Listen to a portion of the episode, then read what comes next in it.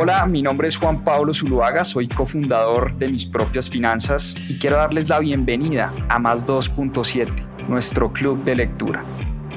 Durante 52 semanas leímos un libro todas las semanas y en este club de lectura van a encontrar la conversación de todo lo que aprendimos a través de la lectura. ¿Por qué más 2.7? En la región se leen menos de 2.7 libros al año y es una estadística que queremos combatir. Disfruten esta conversación y este aprendizaje que tuvimos a través de los libros. Bienvenidos. Bueno, muy bien. Muy buenas noches a todos. Muchas gracias por conectarse. Hoy vamos con Vishen Lakiani, los códigos de las mentes extraordinarias, The Code of the Extraordinary Mind.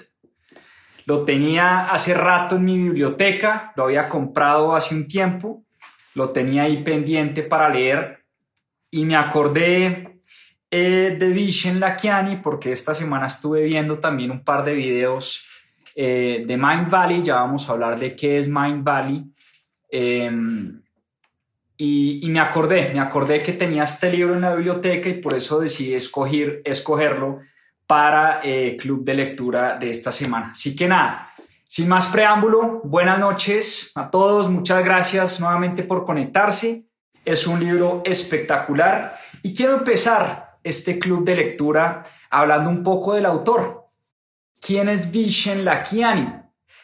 Vishen Lakiani, como les mencionaba anteriormente, eh, nació en Malasia, en una familia bastante tradicional, bastante conservadora.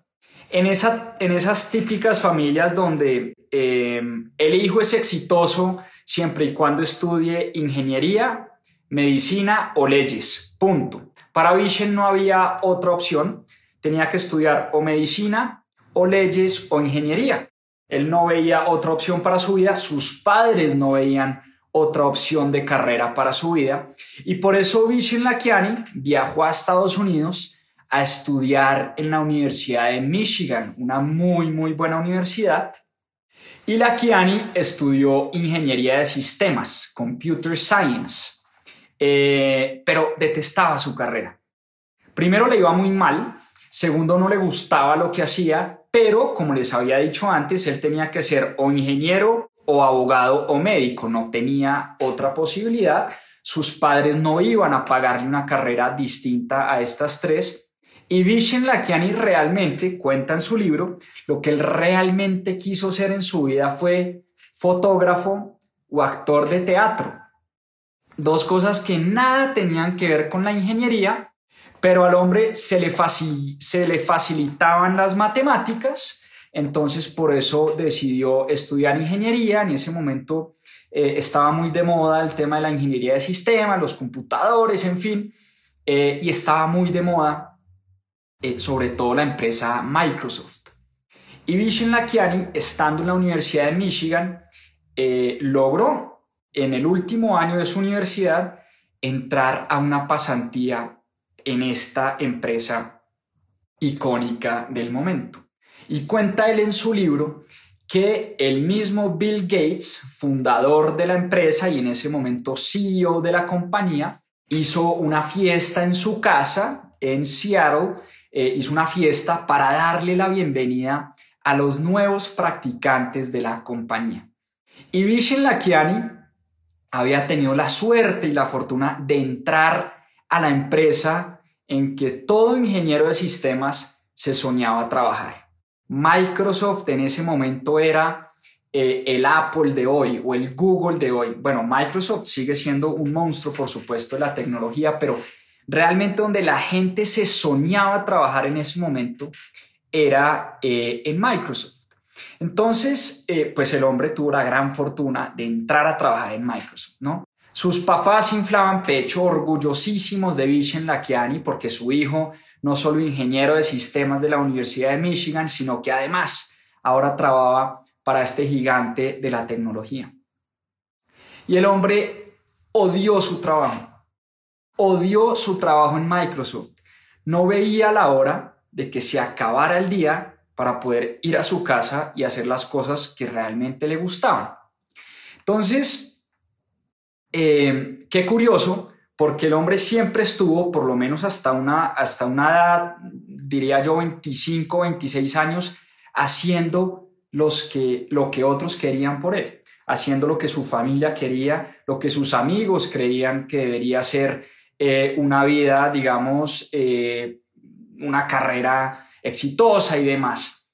Y el hombre detestaba su trabajo y tomó una decisión no muy inteligente, lo cuenta él en su libro, de hacerse despedir.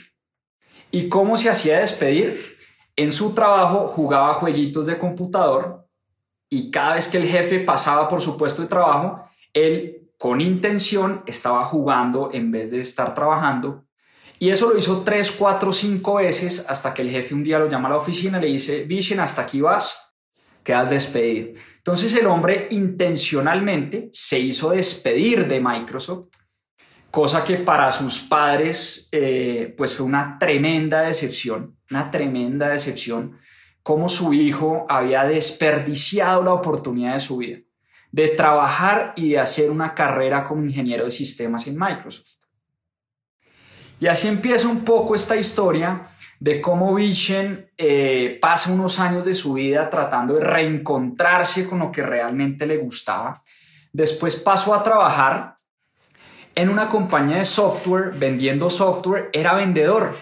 Y nuevamente le iba muy mal como vendedor, pero ya sus padres eh, le habían, como se dice coloquialmente, cortado el chorro, ya al hombre le tocaba sostener eh, su casa, pagar el arriendo, pagar la comida, etcétera y como vendedor se dio cuenta pues que era una buena forma de ganarse la vida, pero tampoco era que le llenara o le apasionara mucho este trabajo. Y un día estaba revisando las páginas amarillas y vio un anuncio que le causó bastante curiosidad y era que en Los Ángeles, California, estaban dando unas clases de meditación. Y Vision, eh, un tipo muy curioso, dijo, yo voy a coger un vuelo a Los Ángeles y me voy a ir a hacer ese curso eh, de meditación. Y viajo a Los Ángeles y durante cinco días estuvo aprendiendo técnicas de meditación, técnicas eh, de mindfulness, técnicas de conciencia.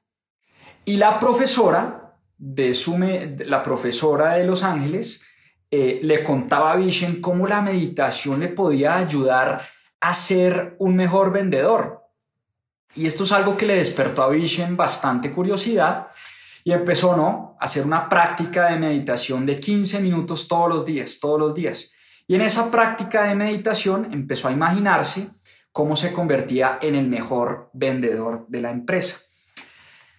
Y suena, eh, suena inverosímil, pero de hecho fue lo que le pasó a Vishen Lakiani. Poco a poco empezó a convertirse en un gran vendedor, y esa práctica se volvió en un círculo virtuoso. Entre más meditaba, mejor vendía. Y entre mejor vendía, mejor le iba. Y entre mejor le iba, pues más ganas le daban de meditar. Y de esa manera, eh, pues nada, se enamoró de, este tema de la meditación. Quedó totalmente enganchado con este tema de la meditación. Y además empezó a, a preguntarse, ok, ¿qué puedo hacer yo o qué puedo inventarme con las habilidades que tengo y además con esta cosa que me está gustando mucho, que es el cuento de la meditación. Y en ese momento decide crear una paginita web, eh, programarla él mismo, pues porque él era ingeniero de sistemas, la programó rápidamente una paginita web y creó un e-commerce para vender en ese momento CDs de meditación. Y ese e-commerce que lo fundó en el 2003, se llamó Mind Valley. Mind Valley es hoy la compañía de Vishen Lakiani, la que lo catapultó, eh, pero por supuesto en ese momento era una tiendita de e-commerce muy pequeña y él cuenta, es una historia muy bonita, y él cuenta cómo Mind Valley, a través de estos cursos de meditación, le empezó a dar 3 dólares con 50 todos los días. Y con esos 3 dólares con 50 se compraba su café de Starbucks todas las mañanas. Y fue pasando el tiempo y ya no le daba 3 dólares, sino le daba 10 dólares. Entonces ya con 10 dólares el hombre se compraba su café de Starbucks y un sándwich de Subway. Es decir, su e-commerce le empezó a pagar su café de las mañanas y el almuerzo todos los días. Y así, poco a poco, este e-commerce empezó a crecer y empezó a vender más cursos y más CDs y más cosas, hasta que llegó el momento donde el e-commerce le daba más, mentira, no le daba más, él se ganaba 7 mil dólares como vendedor de software y dijo, el día que mi e-commerce me dé al mes 4 mil dólares, porque yo sé que con 4 mil dólares puedo vivir bien, el día que mi e-commerce eh, me dé 4 mil dólares, yo me dedico de tiempo completo a Mind Valley. Y en efecto, así pasó. El día que Mind Valley le empezó a dejar 4 mil dólares al mes, el tipo decide renunciar y dedicarse de lleno a esta plataforma conocida como Mind Valley. Y él encontró, empezó a leer estadísticas bastante preocupantes que creo que hoy se mantienen, incluso han aumentado. Estadísticas donde el 70 y el 80% de las personas no estaban felices con el trabajo que desarrollaban. Empezó a preguntarse esto por qué era. ¿Por qué será que las personas eh, no son felices en su trabajo? con una eh, preocupación mayor, es que la mayor parte de nuestro tiempo la pasamos es trabajando, ni siquiera con nuestras familias, ni siquiera descansando, ni siquiera en la casa. Si uno tiene un trabajo de 7 o 8 de la mañana a 6, 7 de la noche, quiere decir que uno la mayor parte de su vida la está pasando en el trabajo. Y esa era una cuestión que inquietaba mucho a Vishen Lakiani y por eso él siempre quiso trabajar por este tema de, del well-being y de la felicidad de las personas eh, en el ámbito laboral. Entonces, así nació Mind Valley. Esta es la historia de este emprendimiento bellísimo. Para los que no conocen esta plataforma, es una plataforma sensacional. Realmente eh, es una plataforma que hoy lo que él quiso resolver o lo que está resolviendo, porque pues por supuesto hoy en día continúa con su negocio, es un negocio que crece de manera exponencial año tras año. Lo que quiere lograr Vishen Lakiani con este emprendimiento de Mind Valley es enseñarnos un montón de cosas que no nos enseñan en la educación tradicional. Por eso en Mind Valley él tiene cursos de meditación, de cómo manejar el sueño, de cómo ser más productivos, de cómo aprender a, cómo aprender a leer más rápido, de cómo hacer deporte, de nutrición, de conciencia, de relaciones en pareja, de relación con el dinero, de psicología del dinero. Es una plataforma fascinante que nos entrega cursos a las personas de a pie, cualquiera puede entrar ahora hoy a Mind Valley, incluso creo, creo que muchos de los cursos ya están traducidos a otras lenguas, entre ellas el español, eh, y son fascinantes. Yo he hecho unos 3, 4 cursos en Mind Valley y realmente se los recomiendo, realmente se los recomiendo, porque es una plataforma sensacional, es una plataforma que habla de eso que le hace falta a la educación tradicional, y es precisamente eso lo que quiere lograr eh, y lo que está logrando Vishen Lakiani con Mind Valley. Como les decía, Mind Valley en el 2003 le pagaba el latte y le pagaba un subway, le pagaba el almuerzo a Vishen Lakiani. Hoy en día tiene más de un millón de alumnos y es una compañía de 300 empleados.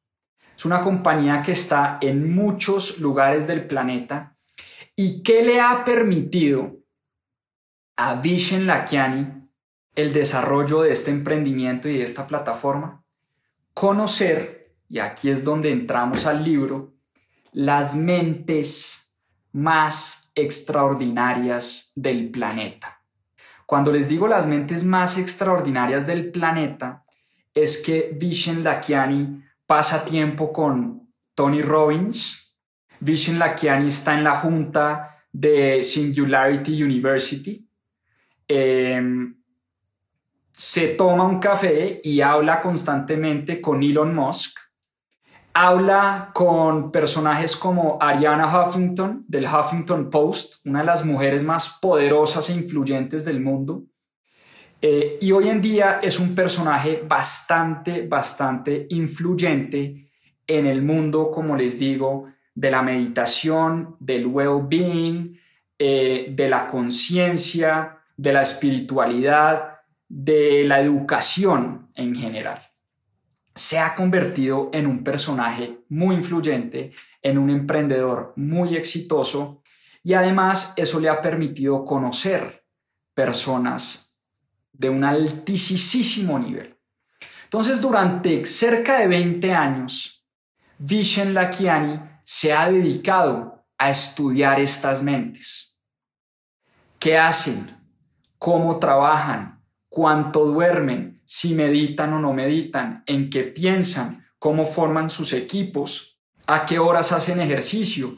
¿Cómo se alimentan? En fin, ha tratado de descifrar y como dice el título del libro, de codificar, de extraer el código de esas mentes extraordinarias. Y por eso este libro que tenemos acá y el que estamos hablando hoy es un resumen de las 10 leyes. Ojo con esto, 10 leyes y ojalá tengan papel y lápiz, porque vamos a hablar de muchas cosas esta noche. Me cuesta mucho resumir este libro porque tiene mucha carne, pero son 10 leyes que hacen que el ser humano sea extraordinario. Así que entremos en materia. Ley número uno, para que empiecen a tomar nota. Las mentes extraordinarias trascienden lo que Vishen Lakiani llama el escape cultural. ¿Qué es el escape cultural? Resulta que en la vida hay verdades absolutas y hay verdades relativas. ¿Cuál es una verdad absoluta? Un ejemplo muy sencillo. El fuego es caliente. Esa es una verdad que nadie puede desmentir, ¿no? Que el fuego sea caliente es una verdad absoluta, es una verdad que nadie cuestiona. Pero también en la vida hay verdades relativas y verdades creadas por nuestra cultura. No sé si ustedes han leído eh, eh, a Harari, Yuval Noah Harari, Sapiens o eh, De animales a dioses, o Las lecciones del siglo XXI, cualquiera de estos libros, pero Harari es un autor espectacular, súper recomendado, de hecho no lo hemos tenido en Club de Lectura, lo deberíamos tener. Y Harari habla de esas normas culturales que son creaciones de nuestra sociedad, pero no necesariamente son verdades absolutas.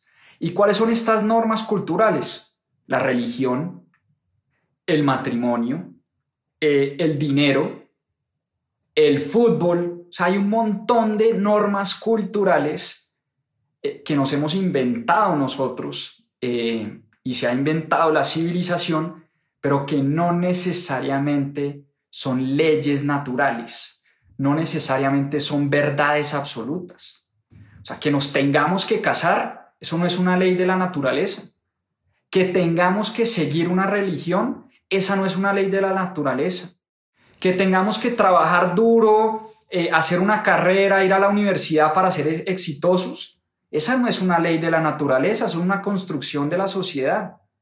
Que tengamos que seguir al equipo de fútbol de mi ciudad natal, tampoco es una ley de la naturaleza, es una construcción cultural. Entonces, por eso, las mentes extraordinarias logran trascender todo este mundo de leyes o este escape cultural y seleccionan las construcciones de la sociedad que juegan a su favor siempre y cuando, y esto es muy importante, siempre y cuando esa selección de normas no afecte la regla de oro. ¿Y cuál es la regla de oro o de Golden Rule? La regla de oro es muy sencilla y todos ustedes la conocen. No hagas a los demás lo que no quieras que te hagan. Es una regla que vemos en distintas religiones, en distintas culturas, ¿Pero por qué es una regla de oro? Porque funciona para todo el mundo. Funciona para todo el mundo. Entonces, yo puedo ir en contra de esas leyes culturales y de esas creaciones de cultura siempre y cuando no rompan la regla de oro, siempre y cuando no le hagan daño al prójimo. Entonces, esa es la ley número uno, trascender el escape cultural. Y eso nos lleva a hablar de la ley número dos, y es que las mentes extraordinarias son capaces de cuestionar esas reglas mentirosas, o lo que él llama las rules. Y rules en inglés es, un, es, un, es una palabrita acortada para bullshit rules, ¿no? Yo lo traduje reglas mentirosas, una muy mala traducción, pero ustedes me entienden. Entonces, ¿cuál es la ley número dos? Las mentes extraordinarias cuestionan esas bullshit rules, esas reglas mentirosas. Y em, una vez cuestionan esas reglas mentirosas, son capaces de crear nuevas realidades, inventar nuevas soluciones a distintos problemas que tiene el mundo. Entonces, nuevamente, ¿cuáles son algunas reglas mentirosas que nos han inculcado? Una, debes trabajar duro para ser exitoso. Eso no necesariamente eh, es cierto.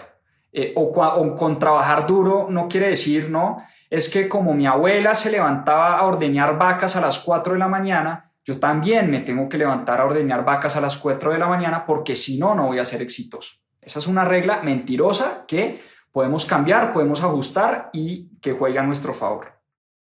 Dos, debes pasar por la universidad tener un diploma para poder ser exitoso. Otra regla mentirosa. Hemos visto como mucha gente no va a la universidad. Eh, ahora, yo no estoy abogando aquí, por favor, que no vayan a la universidad, ni más faltaba. Amo la universidad, amo la academia, pero no necesariamente una persona con un diploma eh, es igual a éxito. Eh, lealtad en nuestra religión, esa es otra regla mentirosa. Nosotros si nacimos en una familia católica, o, en una familia judía o en una familia que practica el Islam, no necesariamente nos tenemos que quedar ahí por el resto de la vida. Uno no tiene que serle fiel a su religión. De hecho, lo que dice Vishen Lakiani en su libro es, todas las religiones me parecen fascinantes y todas las religiones tienen aspectos muy bonitos que podemos capturar. Por eso yo no me considero ateo, dice Vishen Lakiani en su libro, sino que al revés, me considero una persona espiritual y por espiritualidad es, eh, la entiendo como tomar lo bueno de cada una de las religiones eh, del mundo. Lo mismo con lealtad a nuestra cultura. Eh, hay muchas cosas de nuestra cultura que por lealtad nunca cuestionamos, pero no necesariamente eso es una regla escrita en piedra.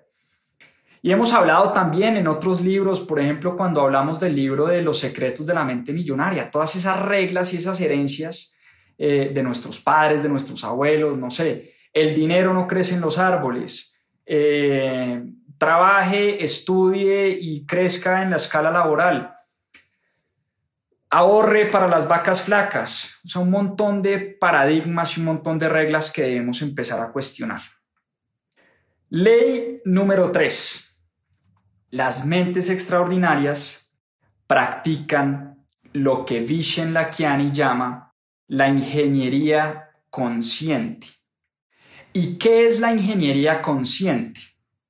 Resulta que todos nosotros tenemos unos modelos de realidad que es como visto desde un punto de vista de ingeniería de sistemas, es como el hardware, ¿no?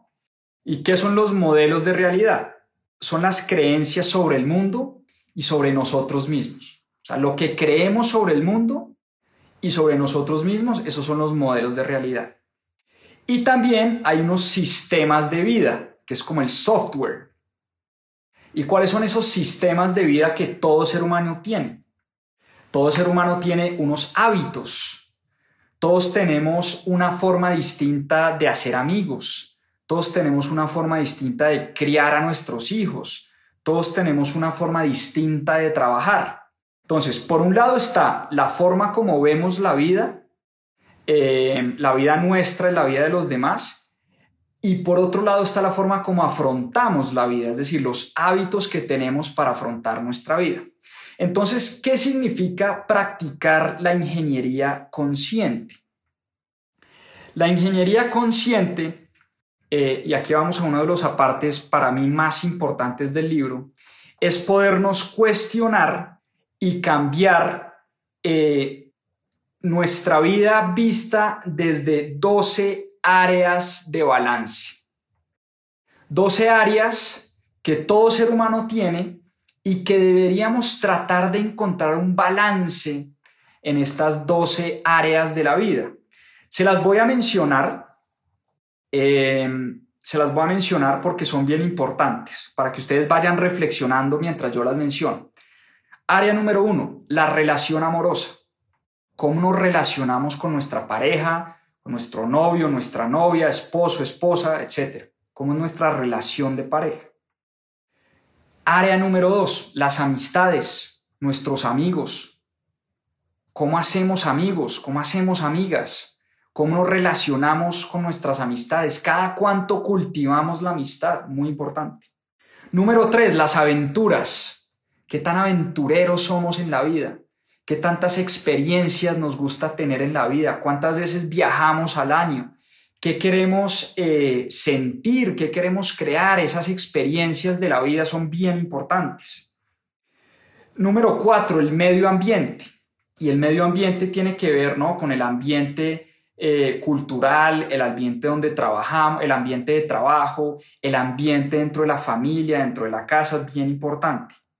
Número cinco, la salud y la condición física. ¿Cómo estamos de salud y cómo estamos de condición física? Importantísimo. Número seis, el tema intelectual y mental. Cada cuánto alimentamos nuestra mente, cada cuánto leemos un libro, cada cuánto resolvemos un problema matemático, cómo resolvemos distintos problemas en el trabajo, o sea, cómo alimentamos la mente. Número siete, habilidades. ¿Qué habilidades tenemos? ¿Para qué somos buenos? Somos buenos para escribir, para hablar, para las matemáticas, para la física, para la biología. ¿Para qué somos buenos? Número 8. La vida espiritual, importantísimo. Meditamos, rezamos, cultivamos el espíritu y el alma, importantísimo.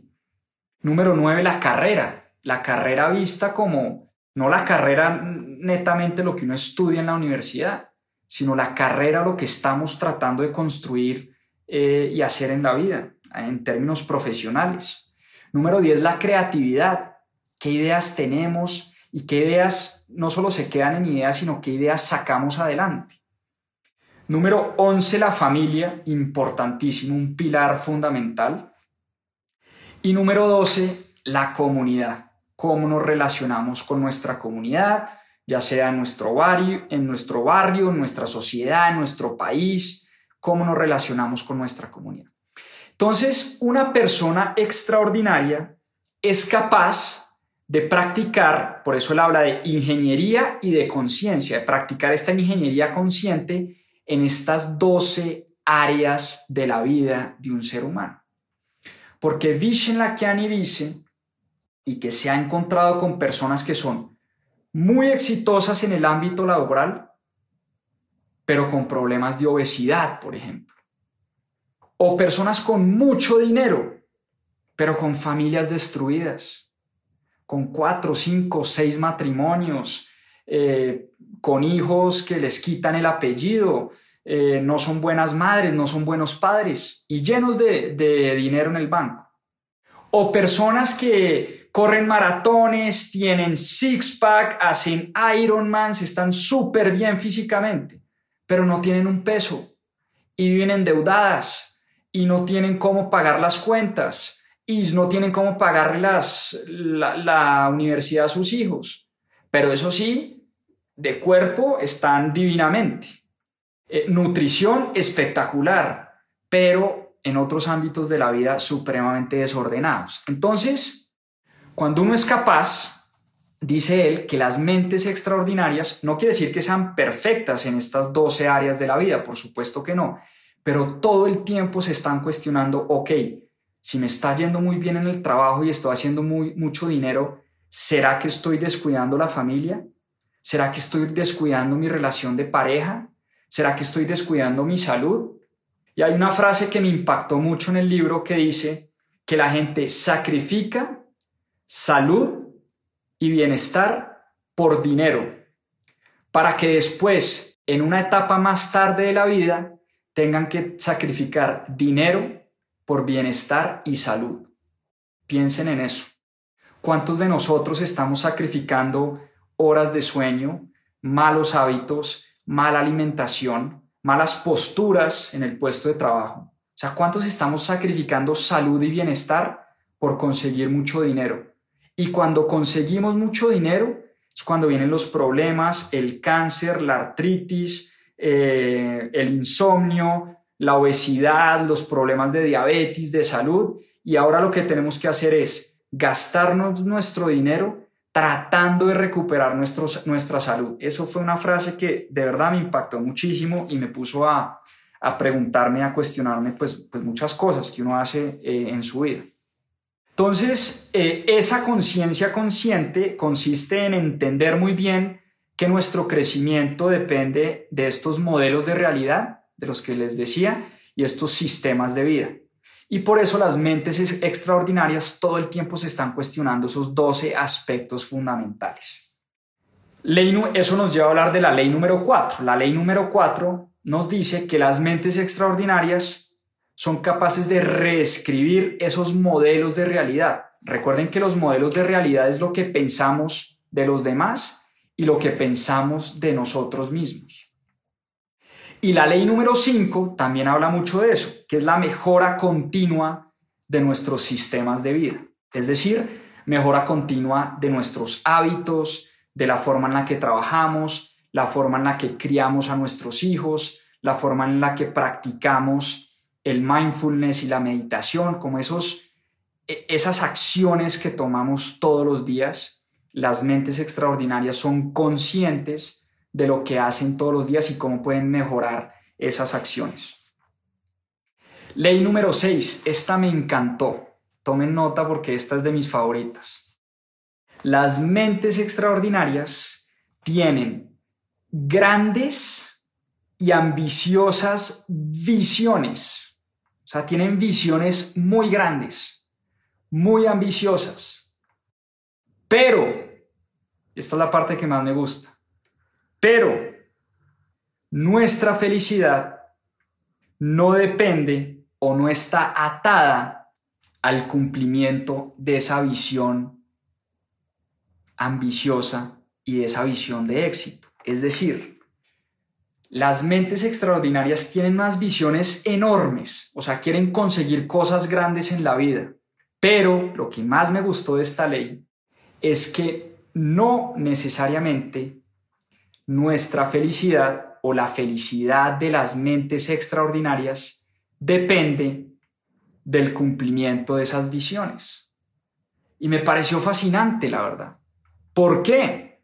Porque muchas veces nosotros condicionamos nuestra felicidad al cumplimiento de ciertas metas. Me explico y pongo un par de ejemplos. El día que pase a la universidad, ese día voy a ser feliz el día que sea emprendedor, ese día seré feliz. El día que llegue a ventas de un millón de dólares, ese día sí que voy a ser feliz. El día que salga a bolsa mi compañía, ese día sí logro la felicidad. Y así no la pasamos en la vida, condicionando nuestra felicidad a cumplir ciertas metas. Y resulta que las mentes extraordinarias no condicionan la felicidad al cumplimiento de esas metas. Se trata más bien es de ser felices en el camino, de disfrutar el proceso y no necesariamente eh, el resultado. Y esta me caló mucho porque de verdad la sentí muy propia. Muchas veces yo condiciono mi felicidad al cumplimiento de ciertas metas. ¿no? Entonces voy a ser feliz el día que llegue a 52 libros en 52 semanas. Hombre, goces el proceso. Esto es un ejemplo, no quiere decir que, que, ese es el que sea, pero como por ponerles un ejemplo. Entonces, la felicidad no necesariamente tiene que ver con temas exteriores que están allá afuera, con cumplimientos de metas. Las mentes extraordinarias logran ser felices, ser felices hoy, ser felices hoy, no necesariamente ser felices el día que consiguen eh, las metas o las visiones enormes que se ponen. Disfrutan el proceso. Esa me encantó. Ley número 7 tiene mucho que ver con la ley número 6. Y la ley número 7 dice que las mentes extraordinarias entienden que la felicidad es un tema que viene de adentro. La felicidad más bien es la gasolina para construir cosas grandes. Y una frase que también me encantó del libro es, no tenemos que hacer cosas grandes para ser felices, pero sí tenemos que ser felices para poder construir cosas grandes. ¿Qué tal esa frase tan potente?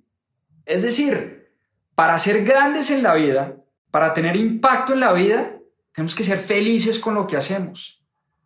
Pero no tenemos que condicionar nuestra felicidad a lo que pasa en nuestra vida. Por eso la felicidad viene de adentro. Y la felicidad, esto es muy importante, la felicidad se puede hackear. Él lo habla, él, muchas de las cosas las habla en términos de, de ingeniero de sistemas, ¿no? De, de computadores. Y él dice, la felicidad la podemos hackear.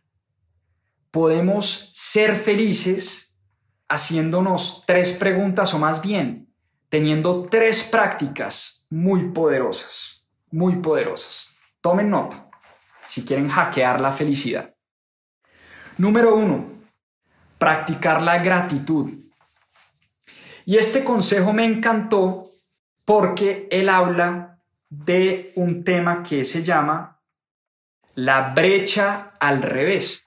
¿Y qué quiere decir con esto de la brecha al revés? Resulta que nosotros siempre hacemos el ejercicio no de dónde estoy, a dónde quiero llegar y qué me falta para llegar allá. O sea, la diferencia entre dónde estoy y a dónde quiero llegar es esa brecha.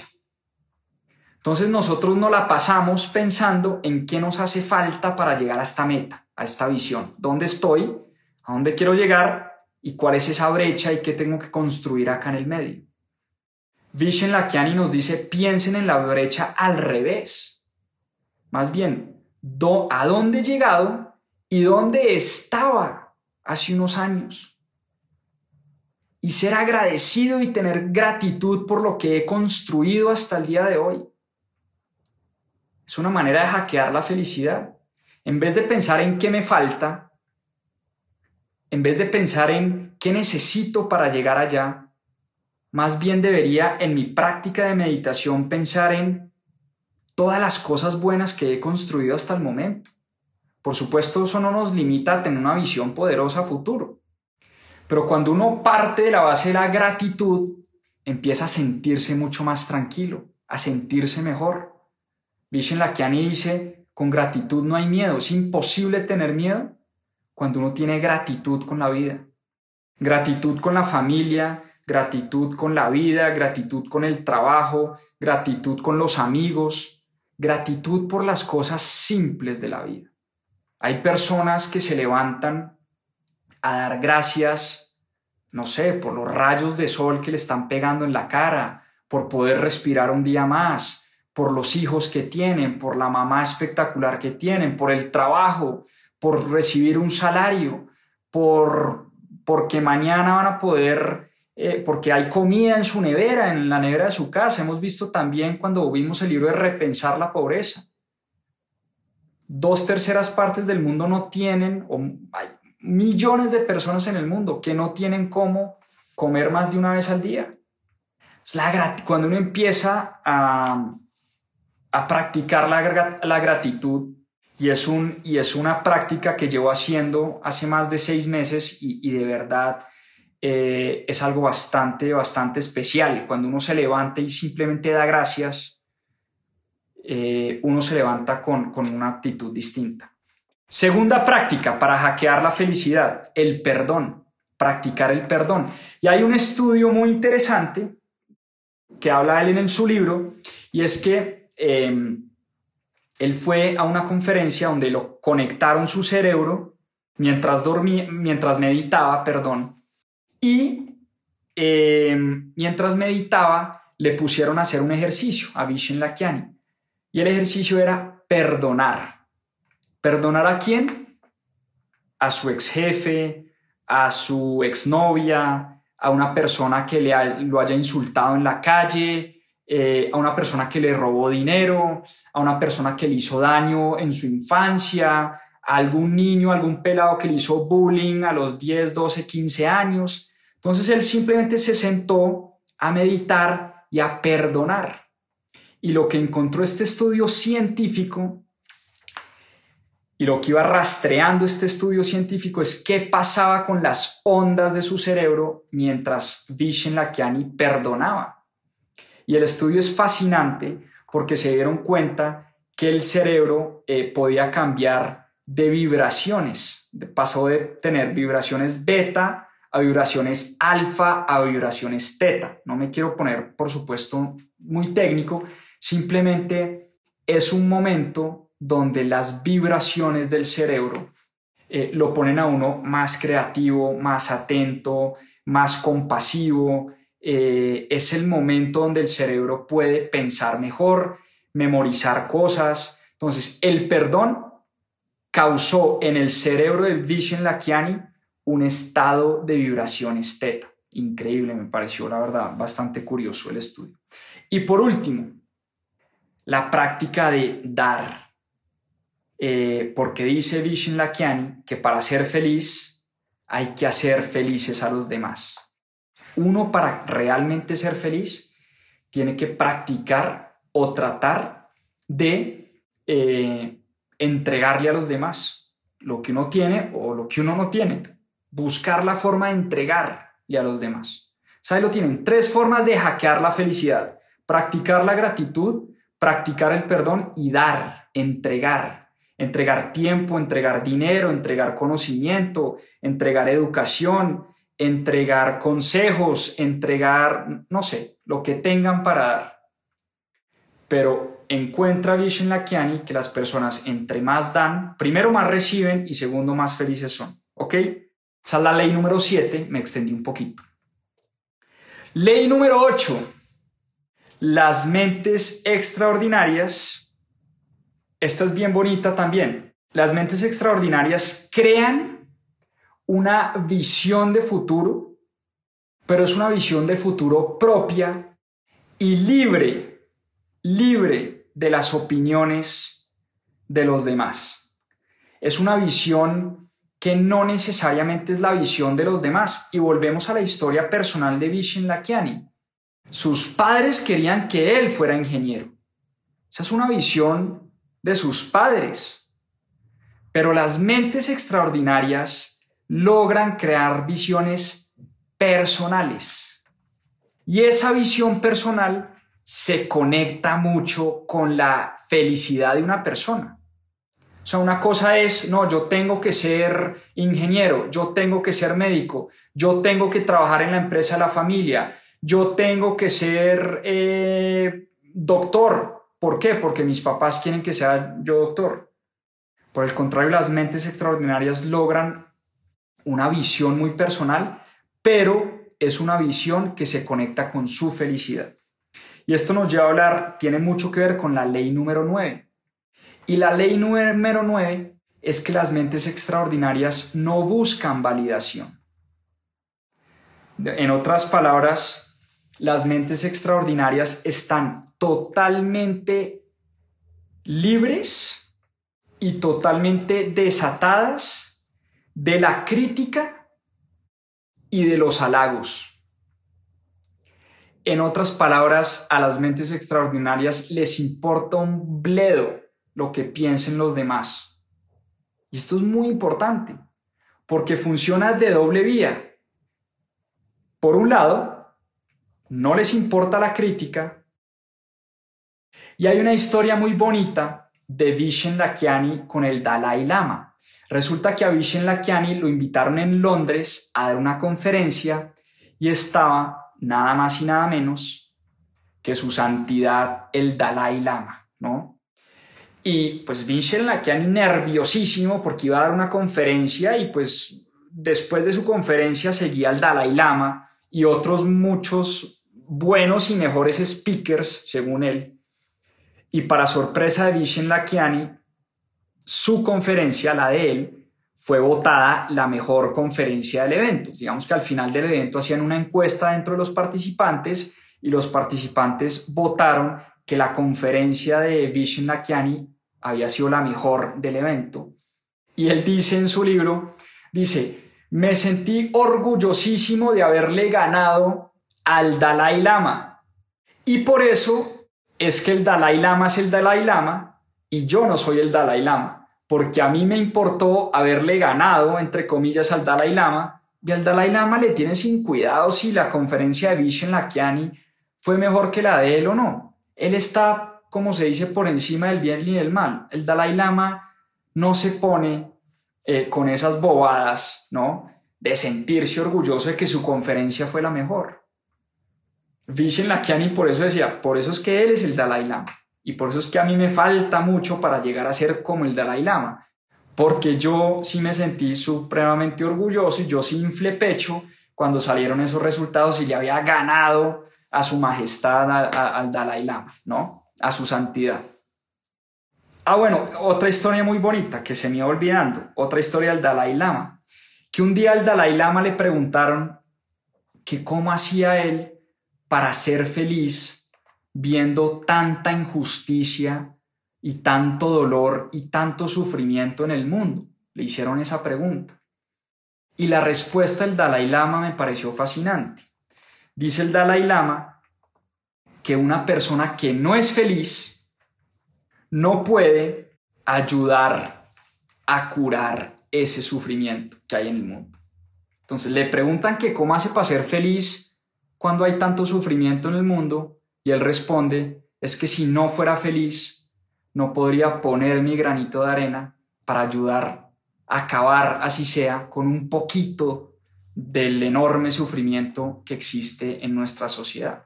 Parece una historia bien bonita, fascinante, que la cuenta Vision en su libro. Ahora sí, nos vamos a la última ley, la ley número 10 de las mentes extraordinarias. Y resulta que las mentes extraordinarias están motivadas por lo que Vishen Lakiani llama eh, un llamado. En otras palabras, un gran deseo por crear un impacto muy positivo en el mundo. Las mentes extraordinarias no solo tienen visiones y no solo trabajan por esas visiones, sino que sienten que esa visión es un llamado interior. Es para lo que están aquí en este mundo, para impactar al planeta de manera positiva. Y me acordé mucho de, uno de los libros que leímos acá en, en, en, Club de Lectura. Me acordé de este libro de Piensa como un monje de Jay Shetty. Si ustedes recuerdan este libro de Jay Shetty, la historia de Jay Shetty, Jay Shetty hablaba en su libro de Piensa como un monje del Dharma. Y el Dharma es una palabra eh, que viene del, hinduismo eh, y del, del budismo. Y el Dharma es una combinación de tres cosas, nos decía Jay Shetty, me acordé de Vishen Lakiani. El Dharma es la combinación de pasión, es algo que me apasiona a mí mucho, experiencia, algo para lo que yo soy bueno, porque no sé, yo puedo ser un apasionado por la cocina, pero si yo soy un tronco para cocinar y todo me queda feo, pues seguramente yo no voy a poder ser un gran cocinero. Entonces, la pasión es muy importante combinarla con la experiencia. Y por último, el impacto. Entonces, cuando uno combina estas tres cosas, pasión, experiencia e impacto, uno ha encontrado su Dharma. En otras palabras, como diría Vishen Lakiani, uno ha encontrado su llamado o su razón de existir en este mundo. Las mentes extraordinarias sienten que tienen un llamado, sienten que vinieron a este mundo a dejarlo mejor de lo que lo encontraron. Y hemos hablado muchísimo acá en Club de Lectura, en mis propias finanzas, de que este mundo tiene muchos problemas. Muchos problemas que necesitan soluciones innovadoras, soluciones inteligentes, muchos problemas por los que vale la pena trabajar y dedicar una vida entera. En este mundo hay racismo, en este mundo hay violencia infantil, en este mundo hay droga, en este mundo hay narcotráfico, en este mundo hay... Eh, no hay equidad de género, en este mundo hay calentamiento global, en este mundo hay falta de educación, en este mundo hay desigualdad, hay muchos problemas y de marca mayor, muy, muy grandes. Y por eso lo que uno tiene que hacer, y nuevamente nos lo recuerda Vishen Lakiani en su libro, es tratar de encontrar un problema que nos apasione, que nos mueva la fibra, un problema que uno diga, a esto es a lo que yo quiero dedicar el resto de mi vida, a tratar de poner un granito de arena en ese problema grande que existe. Y una de las visiones que tiene Vishen Lakiani con Mind Valley, ya les hablaba yo de Mind Valley al principio de la charla, es crear una plataforma, oigan esto, de mil millones de estudiantes en el mundo que estudien este nuevo método, este método de las mentes extraordinarias. Una plataforma que tenga mil, vuelvo y repito, mil millones de estudiantes. Hoy en día tiene un millón. Él quiere llegarle a mil millones de personas con su plataforma de Mind Valley. Esa es una visión. Y esa visión recoge muchas de las cosas de las que hablamos hoy. Es una visión poderosa, ambiciosa, pero Vishen Lakiani no condiciona su felicidad a poder cumplir esa misión. Que si él llega a 20 millones de personas, perfecto, se gozó el proceso, lo hizo muy bien, lo hizo con pasión, lo hizo con amor, juntó su experiencia, juntó su impacto, juntó su pasión, es decir, encontró su Dharma, se gozó el camino, pero si no llega allá, no pasó nada. De todas maneras, impactó muchas vidas y dejó este mundo mucho mejor eh, de lo que lo encontró. Porque a propósito de eso no sabemos qué va a pasar, ¿no? Nadie sabe qué va a pasar en su vida. Porque quiero terminar, ya nos quedan unos cinco minuticos, quiero terminar hablando, por supuesto, eh, de, de, Mind Valley. Bueno, ya les conté, Mind Valley, cursos espectaculares, buenísimos, recomendadísimos. Revisen la plataforma, valen mucho la pena. Segundo, me pareció importante una parte del libro eh, que es una meditación de 15 minutos, 15 minutos de su vida, de una meditación en seis fases. Es fascinante. Y una de las cosas que más me gustó de esta meditación en seis fases es que, o tal vez una de las cosas que más me cuesta a mí de la meditación es poder callar la mente, tranquilizar la mente. Y oh sorpresa, me encuentro con que Vishen Lakiani dice que la meditación, es, no, la meditación no tiene nada que ver con callar la mente. De hecho, callar la mente es imposible, dice él. Callar la mente es como decirle al corazón que no palpite. Los seres humanos tenemos entre 60.000 y 70.000 pensamientos al día. Entonces, ¿cómo hacemos para cerrar los ojos y decirle a nuestra mente, no pienses, no pienses, no pienses? Es algo imposible. Y a mí me pasaba mucho eso cuando empecé a meditar. Yo dije, no, no me estoy concentrando. Uy, estoy pensando en el trabajo de mañana. No, no estoy meditando bien. Y ya abría los ojos y decía, no, esto no me está sirviendo para nada, ¿no? Pero un poco eh, el ejercicio que nos pone a hacer Vishen Lakiani es, oiga, el objetivo de la meditación es vivir una mejor vida, no es volverse un experto meditando. La meditación tiene que servirle a usted para vivir una mejor vida. Y por eso divida esos 15 minutos en seis fases y practique estas seis cosas. Uno, practique la compasión. O sea, cierre los ojos, respire y empiece a practicar la compasión. Sienta compasión por el prójimo, por sus hijos, por su esposa, por su familia, por su enemigo, por personas a las que no queremos mucho. Sienta compasión por los demás. Número uno. Número dos, gratitud. Ya hablamos. ¿Por qué estamos agradecidos? Por la familia, por, por el día, por poder respirar, por poder trabajar, por el salario, por nuestro equipo de trabajo, por las cosas que leemos, por las cosas que hacemos, en fin. Gratitud. Número tres, el perdón. Ya hablamos del perdón. Practique el perdón en su meditación. Perdone al que le haya hecho daño alguna vez en su vida. Perdónelo. Y siéntase perdón. Sienta que realmente está perdonando a esa persona. Perdonando a ese ex jefe, perdonando a esa exnovia, perdonando a alguien que le haya hecho daño a usted o a su familia o a sus amigos o a su empresa, no sé, perdone. Número cuatro, sueñe. Piense en el futuro, en esa visión grande, usted qué quiere construir, a dónde quiere llegar, cuánto dinero quiere tener, qué empresas quiere montar. Ahí sí, ponga la mente a volar, póngala a soñar. Número 5. Piense en el día perfecto.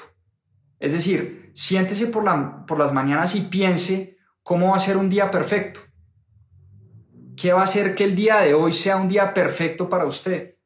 Y por último, siéntase bendecido, independientemente de si creen o no creen en Dios, si practican la religión católica, si son budistas, si son judíos, no importa, pero siéntase, siéntase bendecido por lo que tiene, porque en la medida en que nos empezamos a sentir bendecidos, empezamos a ver que tenemos más suerte, que la vida juega a nuestro favor, que mejores cosas están por venir, un montón de cosas espectaculares que pasa en ese proceso de meditación de 15 minutos.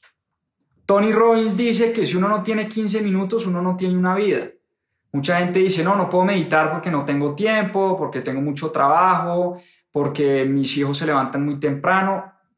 Y la paradoja de la meditación es que la gente no medita por falta de tiempo y porque tiene mucho trabajo, pero resulta que la meditación ayuda a volvernos más productivos en la vida y a conseguir más.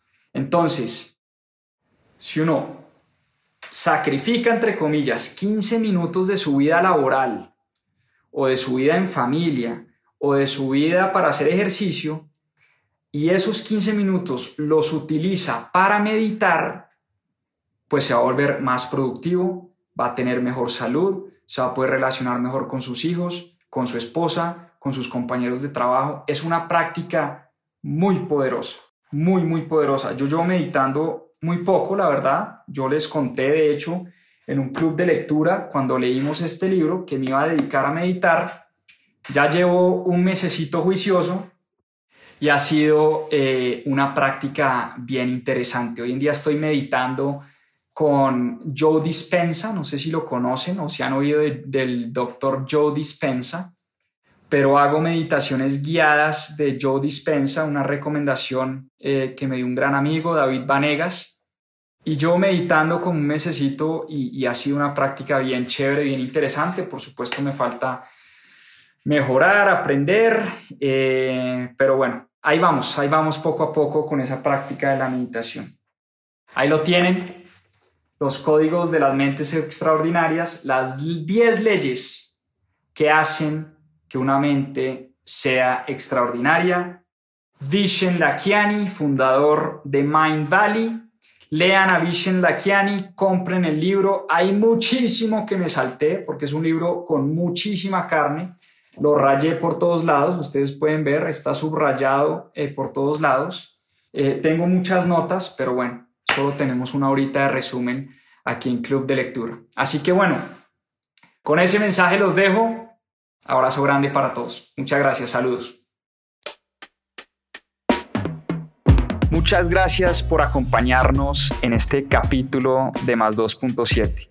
Acá les dejo unos adelantos de lo que se viene en nuestro próximo episodio. A seguir aprendiendo. Guía para invertir de Robert Kiyosaki, padre de las finanzas personales. ¿Qué es lo que considera Robert Kiyosaki más bien? Que uno debería estudiar, que uno debería aprender para convertirse en un gran inversionista.